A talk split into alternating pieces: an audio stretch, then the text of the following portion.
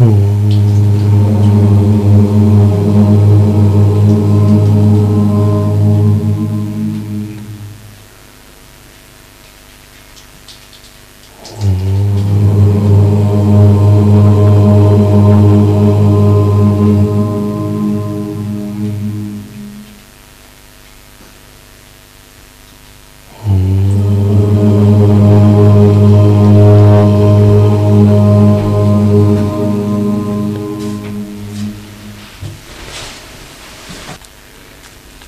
Часто мы говорим, когда мы находимся в монастыре, нам э, важно каждый день помнить о том, где мы находимся.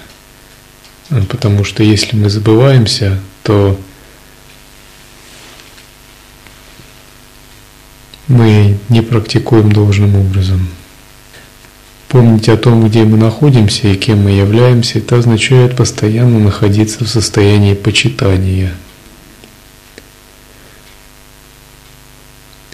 И это относится не только к учителю, но также к учению и к санге. Если нет такого состояния почитания, следует воспринимать такое как изъян и работать над этим. Вот человек спросил, почему я чувствую фальш, когда кланяюсь, ученик на Даршине.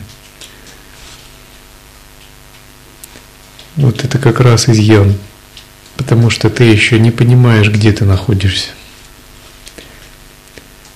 Как бы ты слеп, ты смотришь и не видишь, слышь, слушаешь и не слышишь. Ты видишь людей в куртах и бревна на стенах домов и коров. Как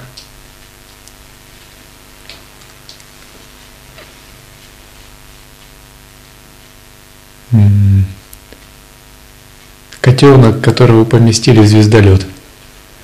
Но ты не знаешь ничего и не понимаешь. Поэтому у тебя еще нет почитания внутреннего. Когда ты понимаешь, у тебя возникает благоговение, изумление и очень глубокое состояние почитания от того, к чему ты соприкасаешься. Это возникает не сразу, а по мере прояснения учения и практики. И очень важно как бы понимать этот принцип и с самого начала его зародить.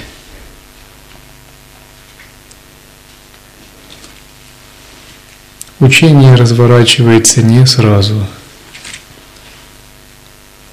Не следует думать, что мы сразу можем воспринять многое и практиковать, что нас сразу поместят в темные ретриты и дадут все садханы безумной мудрости.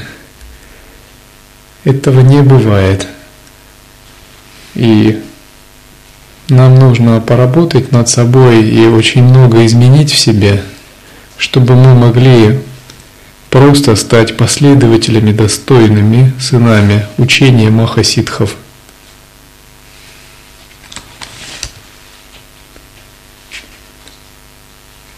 Учение воплощается сразу, когда мы работаем в коровнике, однако часто мы еще это не воспринимаем как учение. Ну, мы думаем, ну это, конечно, работа, надо обеспечивать. Ничего подобного. Учение разворачивается.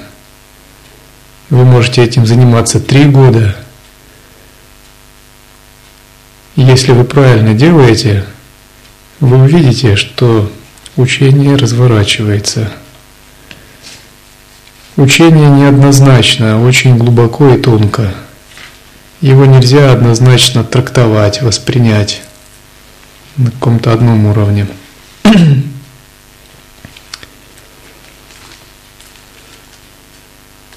Почему мы практикуем учение? Потому что мы знаем, что мы спим – Собственно, мы пришли сюда пробудиться. Если мы не знаем, что мы спим, ну, следует узнать это от святых. Когда мы знаем, что мы спим, нас, конечно, это не удовлетворяет, и мы хотим пробудиться.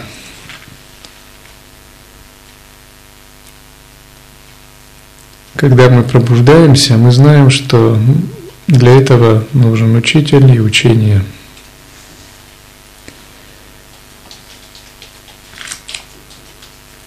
И когда мы подходим к учению, к нему также стоит подходить очень тщательно, тщательнее, чем подходит профессор, изучающий какую-то дисциплину. Мы не можем э, практиковать что-либо на обум. Таким же образом, когда мы подходим э, к взаимоотношениям с учителем,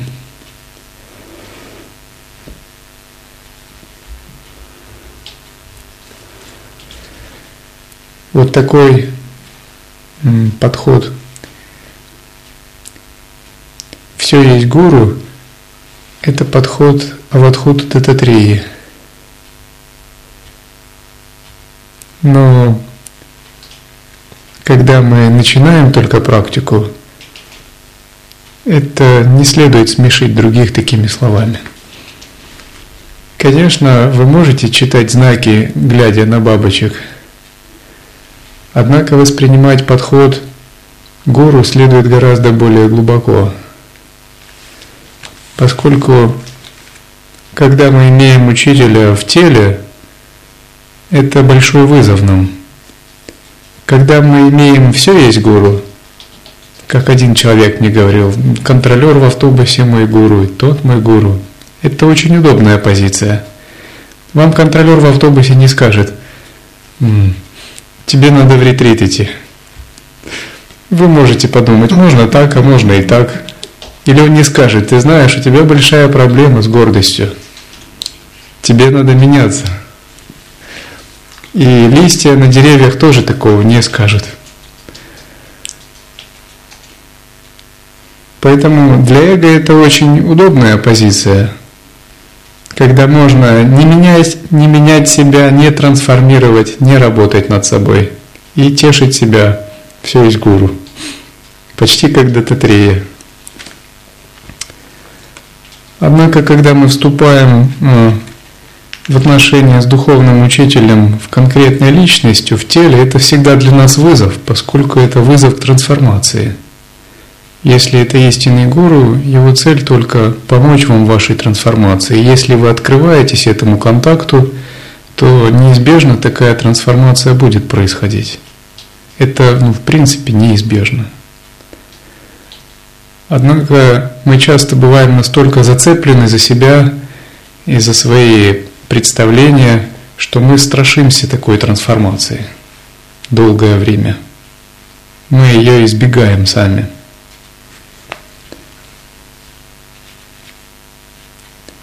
Поэтому ученичество это когда мы уже перестаем страшиться такой трансформации, зная, что пути назад нет, и нам необходимо совершить этот прыжок.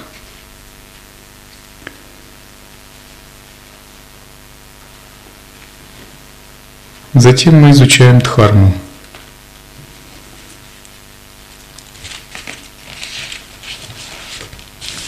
Вот эта янтра, она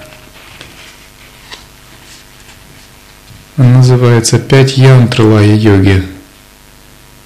Вы можете проверить себя, насколько а, ваше понимание дхармы глубоко. Если каждый символ вы расшифровываете и знаете, что он значит – какова его реализация, практика, ступени и прочее. Значит, вы кое-что понимаете в учении. Эти пять янтр означают праджня, праджня янтру, учение о созерцании, естественном состоянии. Следует глубоко прояснить это. Если это непонятно, то можно спрашивать тех монахов, кто более опытен. Вообще среди вас есть много людей, которые очень имеют глубокое понимание дхармы, кроме гуру. И просто задавая им вопросы, вы можете очень глубоко продвигаться. Итак, праджня янтра – это учение о естественном состоянии, о созерцании – За несколько лет мы должны полностью прояснить, что же означает э, истинное созерцание. То есть у нас не должно остаться каких-то сомнений, хотя бы на уровне ума. Потому что если мы не проясним для себя хотя бы интеллектуально, то наша практика э, не будет должным образом развиваться. Следующее раздел учения Шакти-янтра. Оно означает, что мы по-серьезному должны начать работать с каналами и ветрами, контролировать их. Это занимает, пока мы начнем чувствовать прану, циркулирующую в теле, приобретем стабильную сидячую позу, чувствовать, как ветер входит в сушумну, уйдет примерно 6 лет – тем не менее, это надо делать изо дня в день и прояснять для себя, что означает контроль ветров и каналов. Результат праджни янтры – это способность к удержанию глубокого непрерывного созерцания. Результат реализации шакти янтры – это самадхи, который осуществляется за счет кундалини-йоги – внутренней энергии. Янтра переводится как «вселенная». Вселенная, то есть это означает, что здесь очень много нюансов, это подобно целой Вселенной, в которую надо погрузиться. Следующее – нидра янтра. Это осознавание во сне со сновидениями и без сновидений, то есть йога сна и ясного света. Хоть вначале о них говорят даже послушникам, но тем не менее это более сложные практики, которыми можно по-настоящему овладеть, когда уже у нас есть определенный опыт э, самадхи, медитативной концентрации, тхьяны – и мы овладели хотя бы минимальной ступенью контроля ветров и каналов. То есть это не то, что слишком уж практикуют на начальных ступенях.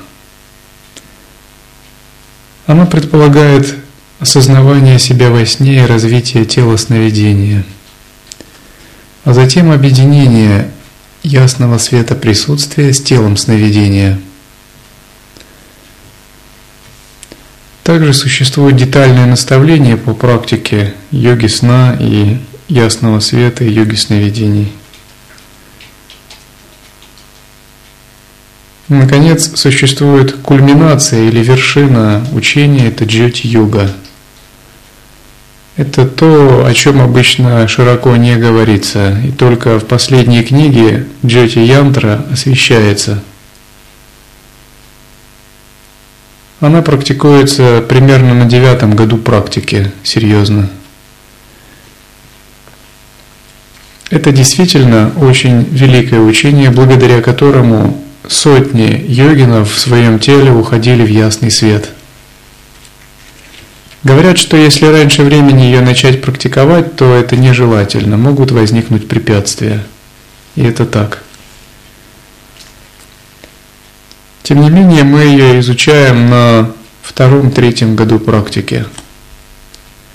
Когда мы знакомимся с этими учениями, то мы приходим в восхищение от глубины самого учения, которое разворачивается постепенно с годами. Того, что его можно практиковать и получать настоящие опыты – Ценность учения действительно велика, поскольку учение – это равноценно нашей жизни и от того, как мы его реализуем. Учение позволяет сжать нашу духовную эволюцию в несколько десятков лет, в нашу короткую небольшую жизнь.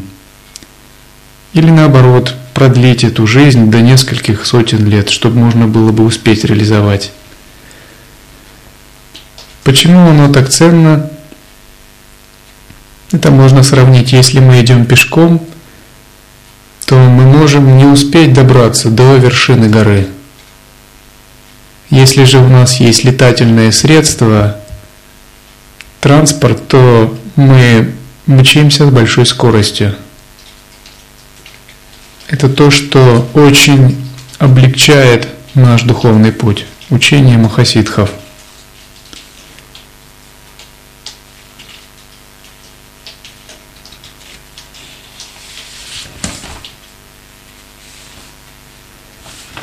Чтобы применить учение, в основном говорят, что мы должны работать с двумя вещами – умом и энергией. Поэтому лай-йога, собственно, и делится на две основных ветви. Это раздел мудрости, где мы работаем с сознанием, и раздел энергии. Овладеть умом означает обрести способность концентрации – Концентрации, когда вы способны войти в тхьяну, начиная от первой до хотя бы пятой тхьяны. Когда-то совсем молодым я посещал много религиозных организаций. Они говорили о вере, о прочих вещах. Но я всегда думал, нужна же практика, все это должно быть применяться. Если это не применяется, это просто будут словами. Когда мы работаем с умом, мы применяем все это. И если мы не применяем, мы не получаем результата. А если мы применяем, то мы получаем результат. Это математика. То есть, когда мы проходим ретриты, тренируемся в концентрации каждый день, выполняя практики. Результат будет через несколько лет при условии упорной практики. Когда мы развиваем свой ум в концентрации, это означает, что мы обретаем силу однонаправленности, можем входить в первую тхьяну, из нее во вторую и так далее. Можем сидеть в четвертой тхьяне, остановив дыхание, можем в пятой, бесконечном пространстве –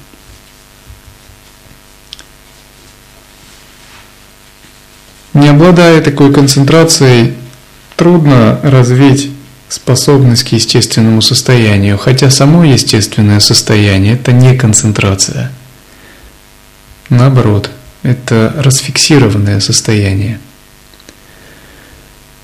Параллельно с концентрацией мы должны тренировать свой ум во внимательности. Это то, что сейчас практикуют в ретритах послушники – Внимательность к действиям тела. Сама внимательность не ограничена только действиями тела. Ее можно прилагать к чему угодно. Часто можно заметить, кто занимается служением и обладает внимательностью, он все делает тщательно, очень качественно. Это означает, что его ясность благодаря практике была развита. В идеале наша внимательность должна быть строгая и никогда не прекращаться. Фактически с утра до вечера. Даже если мы не открыли еще естественное состояние. Однако говорить, что внимательность и естественное состояние это одно и то же, это ошибка. Потому что все-таки внимательность это начальная стадия на пути к естественному состоянию. Внимательность – это приложение усилия к движущемуся объекту, допустим, телу, миру, эмоциям, ко всему, чему мы воспринимаем. Это осознанность, когда мы прилагаем усилия. Но эта осознанность связана с неким объектом все-таки.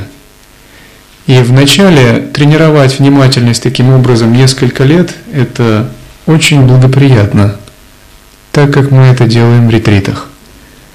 Однако, если мы думаем этим заниматься всю жизнь, это, конечно, будет неправильно.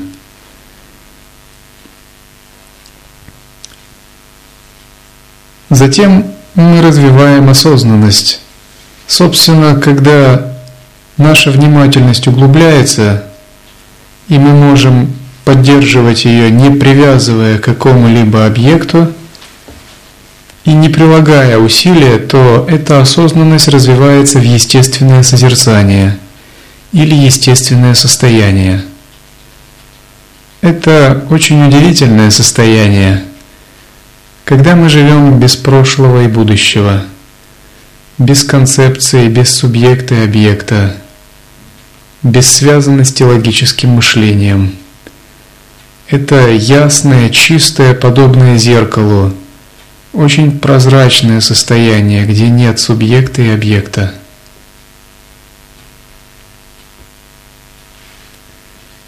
Наконец, когда мы полностью в нем прогрессируем, мы устраняем идею себя и отпускаем себя, практикуя отсечение «я» или самоотдачу. Тогда только по-настоящему и открывается естественное состояние. Вот примерно так происходит работа с умом на пути практики.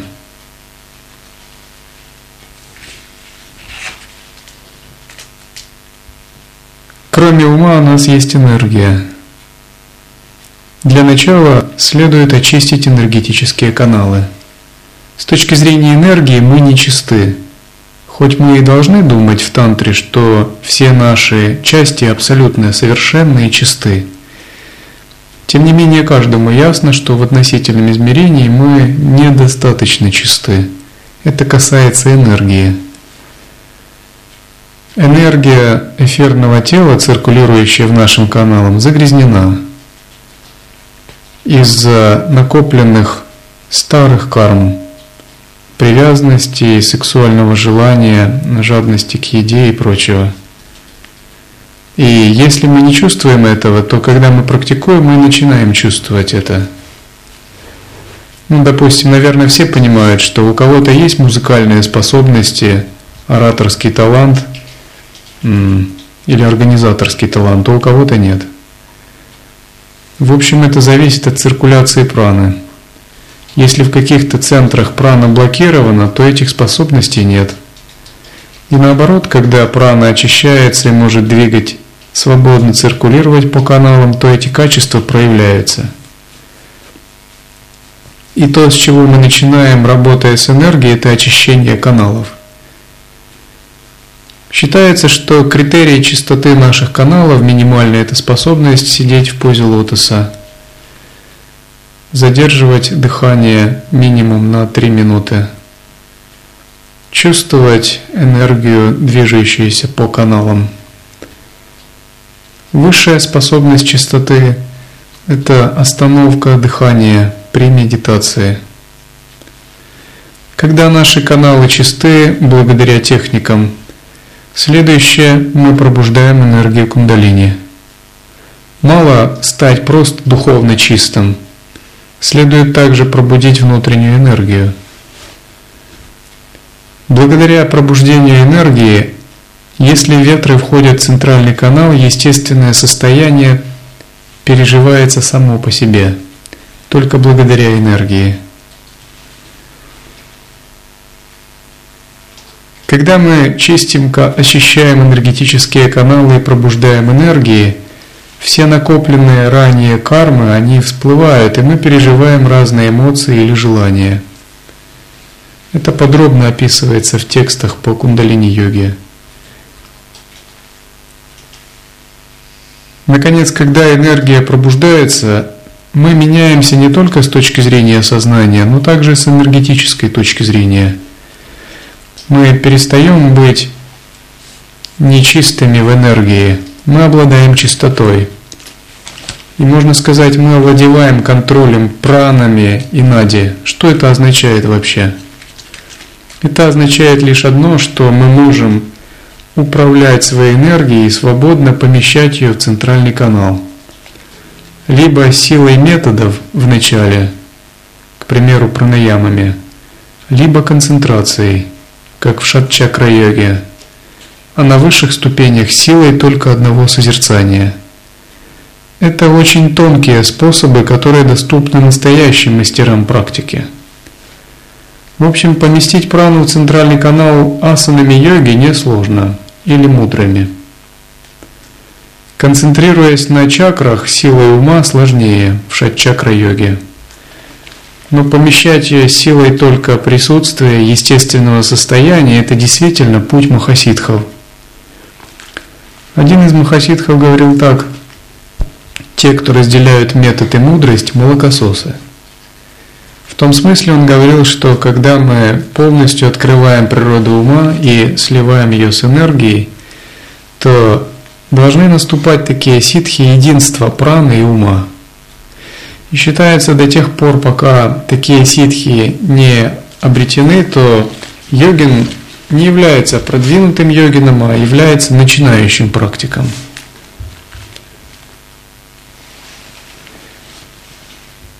Когда энергия кундалини пробуждается, мы занимаемся шат-чакра-йогой, концентрируясь на центрах, на чакрах. В это время наша карма меняется. К примеру, вы обнаруживаете, что у вас появляется новое качество или новые способности. То, кем вы были раньше, вы полностью трансформируетесь в божественное существо. Когда энергетические центры раскрываются, циркулирующая энергия начинает раскрывать в них лепестки. Вслед за этим начинается капание нектара и трансформация тела. Собственно, нектар указывает лишь на способность к самадхи и на то, что вашей жизненной энергии достаточно.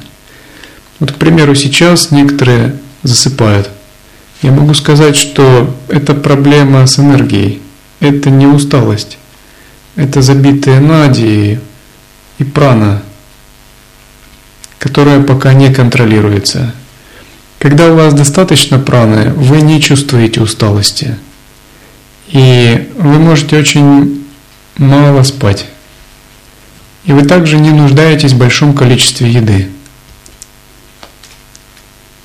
Вы можете есть через день, один раз в день.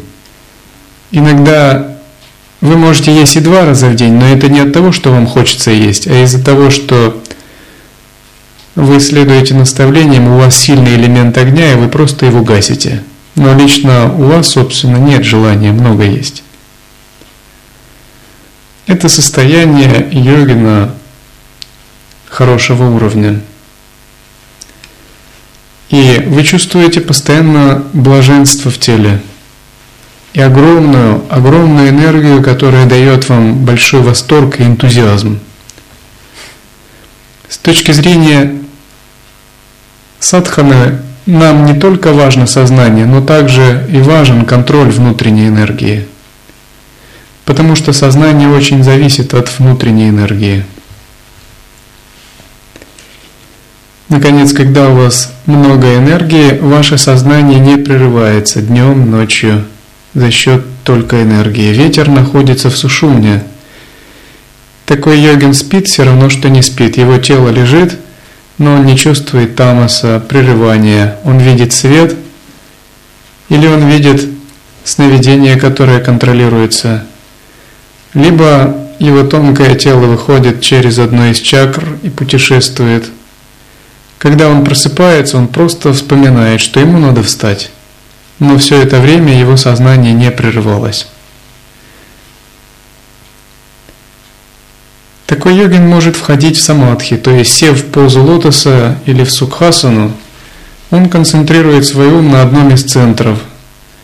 Тогда возникает свет, он погружается в него, а дыхание останавливается.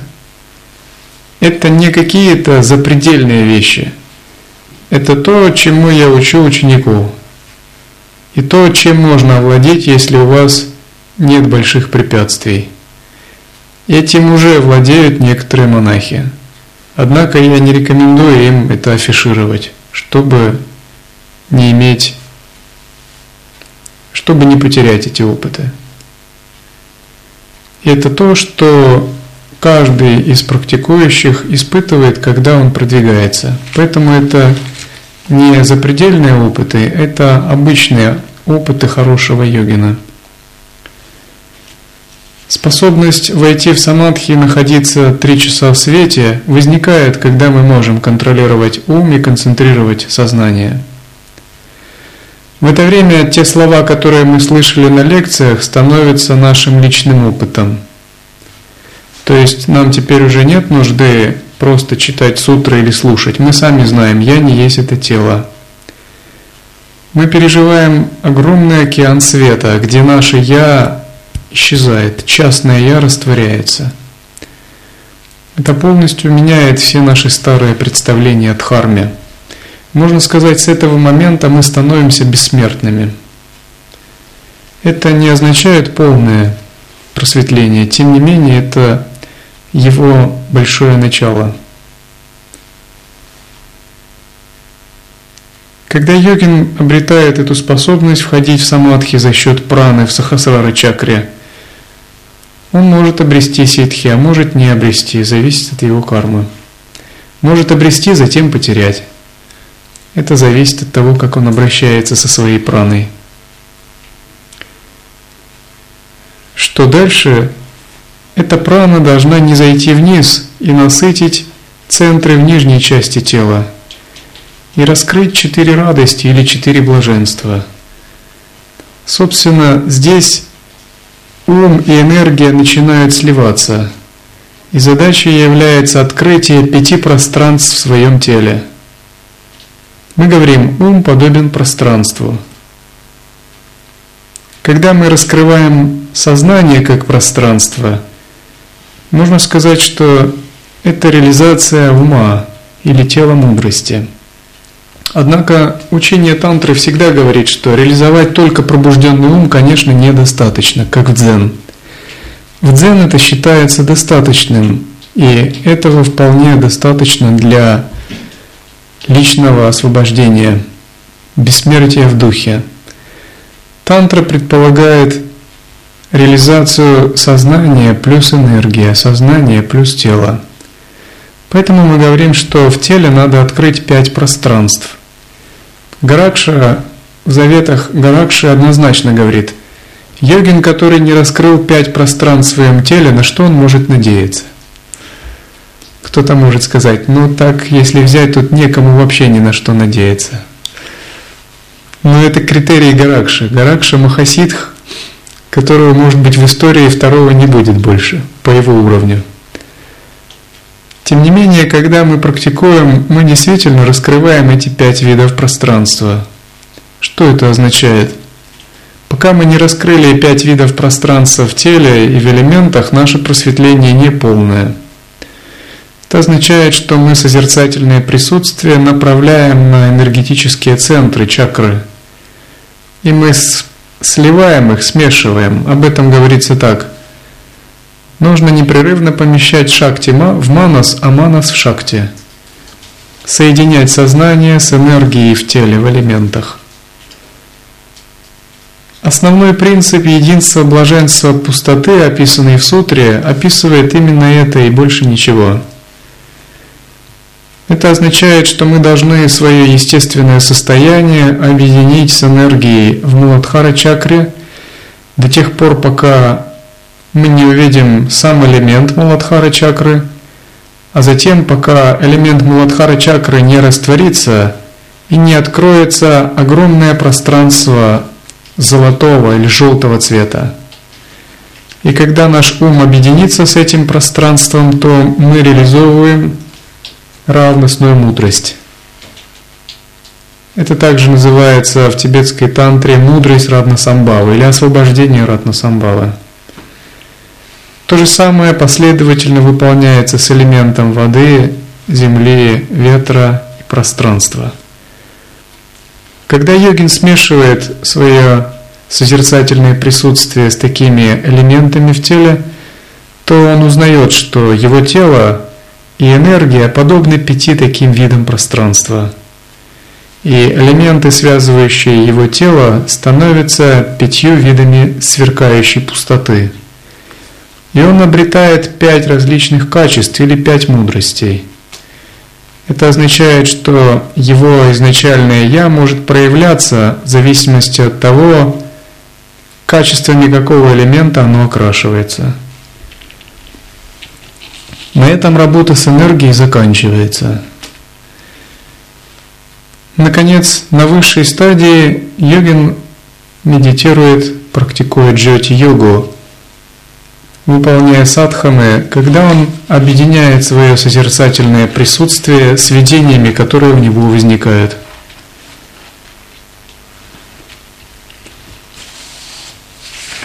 Он выполняет это до тех пор, пока не будут реализованы видения четырех уровней и не будет достигнута полная реализация. Вопрос, достигнет ли он за одну жизнь, поскольку это достижение очень высокое, это другое дело. Другое дело, что учение нам предлагает это –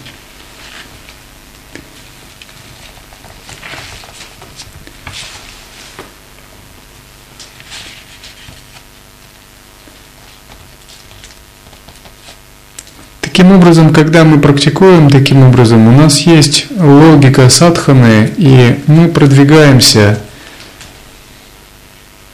зная, к чему нас ведет учение.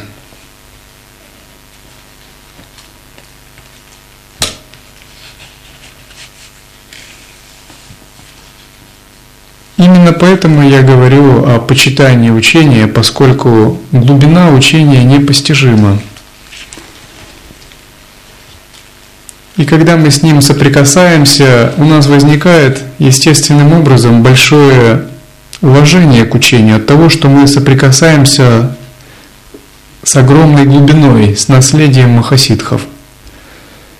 Соответственно, возникает большое намерение пройти этот путь и реализовать ту глубину, о которой говорят махасидхи.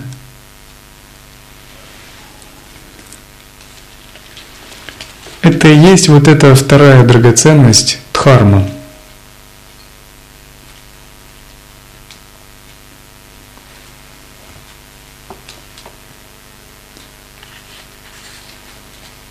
Наконец, существует третья драгоценность, которую мы почитаем, это санга. Это то поле, в котором мы практикуем, и та группа йогинов и йогини, которая нас окружает –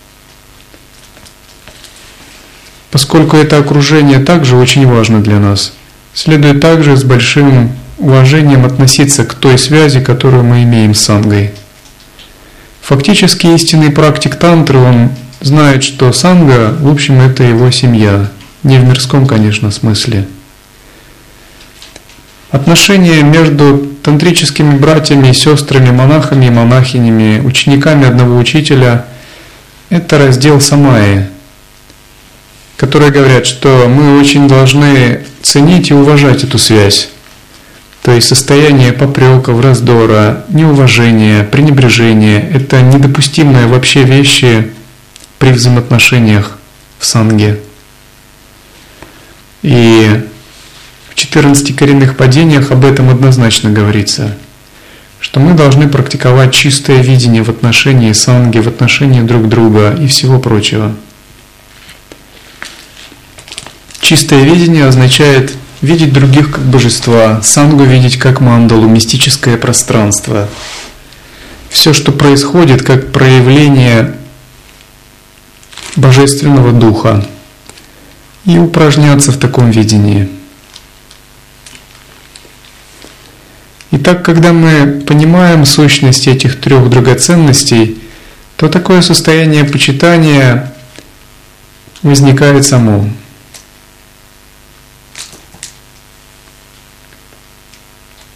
Это состояние почитания, оно открывает у нас другие каналы, другое кармическое измерение, видение, а именно чистое видение, которое очень важно в практике. Чистое видение, если его реализовать полностью, это эквивалент, аналог естественного состояния. Чистое видение ведет к созерцанию самопроизвольно – Результатом практики чистого видения является один из видов естественного состояния, или скорее один из уровней, который называют сомараса видья, или состояние единого вкуса. Обычно о махасидхах говорят, что они по ту сторону добра и зла, видят одними глазами чистое и нечистое, мирское и обыденное и духовное – это означает, что они вошли в такой один вкус и имеют чистое видение.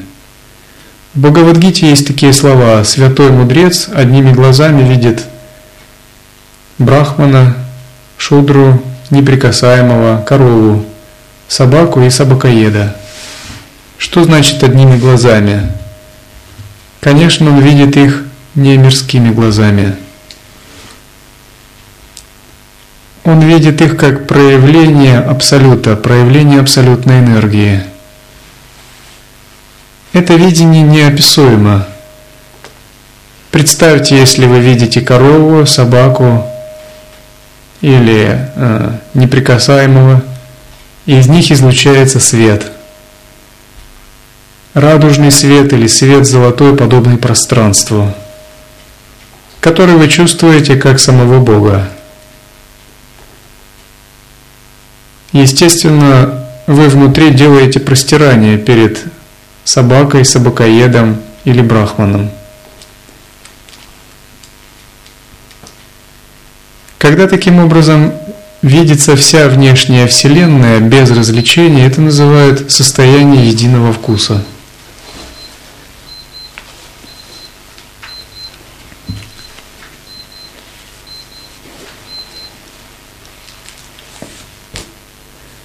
Когда мы реализовываем чистое видение, единый вкус, мы обнаруживаем, как мы заблуждались. Мы по-настоящему пробуждаемся и смеемся над своей э, прошлой слепотой. Оказывается, все не то, чем было. Все не так, как мы считали.